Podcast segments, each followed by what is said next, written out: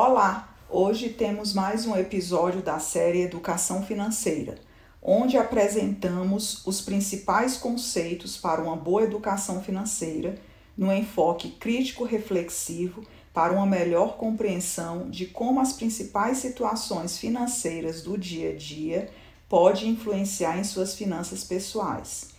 Esta série tem como um dos objetivos desenvolver sua capacidade de aprender a aprender. Eu sou professora do Cinelli Regis Botelho, do Departamento de Ciências Contábeis e Atuariais da Universidade de Brasília. E o episódio de hoje iremos enfocar o fluxo de caixa. Como elaborar um fluxo de entrada e saídas de seu dinheiro. Para que possamos ter um fluxo de caixa otimizado, temos que ter em mente que nós devemos controlar o nosso orçamento doméstico. Então, a estrutura que devemos elaborar este fluxo de caixa deverá ser estruturado em forma de linhas e colunas, em que as colunas seriam mês a mês do ano e as linhas a descrição dos nomes das contas a serem lançadas. As contas a serem lançadas devem estar divididas entre a relação das receitas e a relação das despesas. É importante enfocar a periodicidade do controle do fluxo de caixa. Acreditamos que a periodicidade ideal de um controle doméstico é a mensal. Entretanto, há situações em que a frequência maior se torna necessária. Por exemplo, quando a família ou a pessoa está tendo gastos além do normal, ou até o momento em que a pessoa consegue se equilibrar em suas finanças. Ou uma outra situação, quando você tem uma renda que entra mais de uma vez por mês na sua conta. Então, a periodicidade do controle deste orçamento doméstico ou do fluxo de caixa será de acordo com a realidade individual de cada família ou de cada pessoa. Entretanto, o objetivo principal da periodicidade é equilibrar o seu orçamento doméstico. Para elaborar um fluxo de caixa, imaginemos a seguinte estrutura. Já comentamos que ela deverá ser elaborada a partir de linhas e colunas, em que as colunas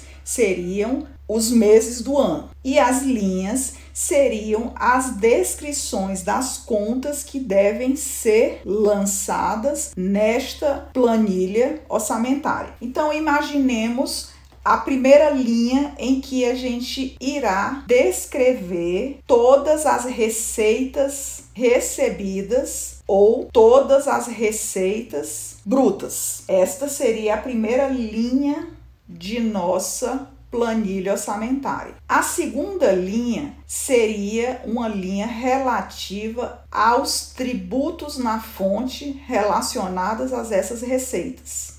Então, a diferença entre as receitas brutas menos os tributos na fonte, nós teremos a nossa terceira linha de nossa planilha orçamentária, que será o total da receita líquida no período. Portanto, neste campo, nós iremos alocar os valores de receitas recebidas mensalmente ou na frequência em que esse dinheiro entra em nossa conta. Neste campo é importante que apresentemos as diferentes fontes de renda da família ou da pessoa, que devem ser discriminadas, incluindo ganhos extras, décimo terceiro, férias, bônus, qualquer dinheiro que entre na conta da família ou da pessoa. Se você é um profissional liberal e atua como pessoa jurídica, o ideal é que tenha uma planilha à parte para as contas de sua empresa, para que você não misture as contas da empresa com suas contas pessoais. Então, a receita líquida é a sobra de recursos disponíveis após os descontos. Então, ali nesta terceira linha, teremos os valores líquidos que iremos alocar para as outras despesas de nossa planilha. A próxima linha de nossa planilha é a relação das despesas fixas. Neste campo devem ser relacionados todos os gastos que se repetem durante mais de três meses, ou os gastos pontuais que se repetem periodicamente, como IPTU, IPVA e anuidades. São as nossas despesas fixas. Destacamos que as contas devem ser detalhadas sem agrupamento. Por exemplo, telefone 1, telefone 2, plano de saúde 1, plano de saúde 2. A classificação sugerida é feita a partir do critério pessoal de cada um, ou seja, de acordo com a sua realidade, de acordo com as despesas fixas que você tem mês a mês. Feita esta relação, a próxima linha estará relacionada com as suas despesas eventuais. Neste campo, é onde você irá observar se existem gastos supérfluos, que são aqueles gastos que ocorrem eventualmente, gastos que são relevantes e que podem ocorrer em um ou, ou em poucos meses.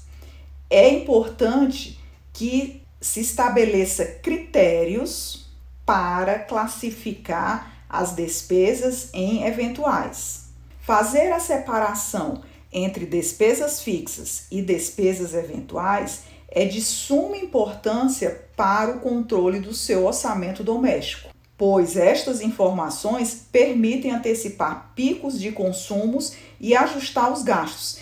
E neste momento você vai conseguir perceber se você está tendo muitos gastos eventuais e ou supérfluos. Deduzindo da receita líquida todas as suas despesas fixas e eventuais, você terá o saldo disponível mês a mês ou de acordo com a periodicidade de sua planilha.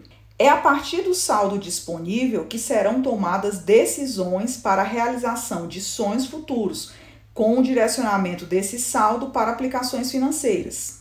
Neste momento, verifica-se a importância de se estabelecer metas específicas, pois quem opta conduzir seu planejamento financeiro com metas específicas de poupança terá neste momento o medidor da eficiência de seu projeto pessoal. O saldo disponível permite que se tome decisões com sucesso de um desejo de consumo de curto ou médio prazo, estabelecidos previamente.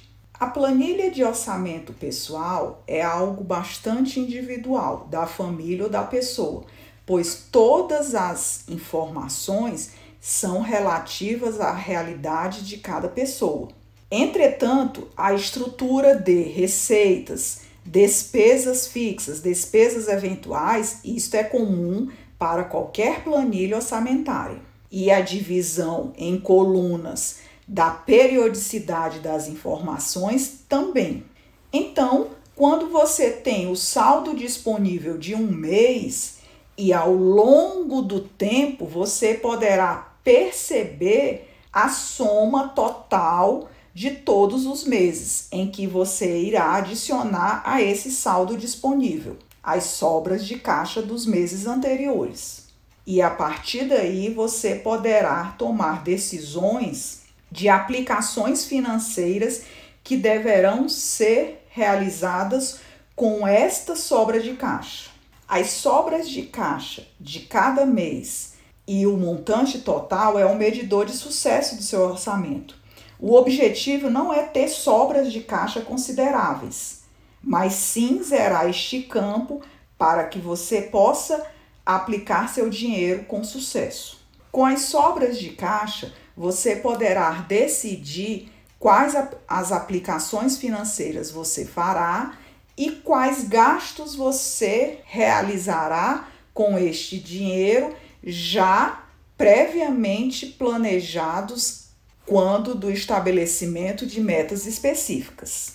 É importante que todos façam a sua planilha orçamentária, linha a linha, descrevendo todos os itens, coluna a coluna, estabelecendo a periodicidade das informações que irão ser alocadas em termos de valores recebidos e gastos. Com uma planilha orçamentária bem estruturada e bem detalhada, você poderá ter um gerenciamento muito melhor do seu orçamento doméstico e, com isso, poderá tomar decisões mais efetivas. Em resumo, enfocamos neste episódio a importância de se elaborar o seu fluxo de caixa, detalhando todas as receitas e despesas fixas e eventuais para um correto controle do seu orçamento doméstico. Este foi mais um episódio da série Educação Financeira. Fiquem conectados conosco e até o próximo episódio.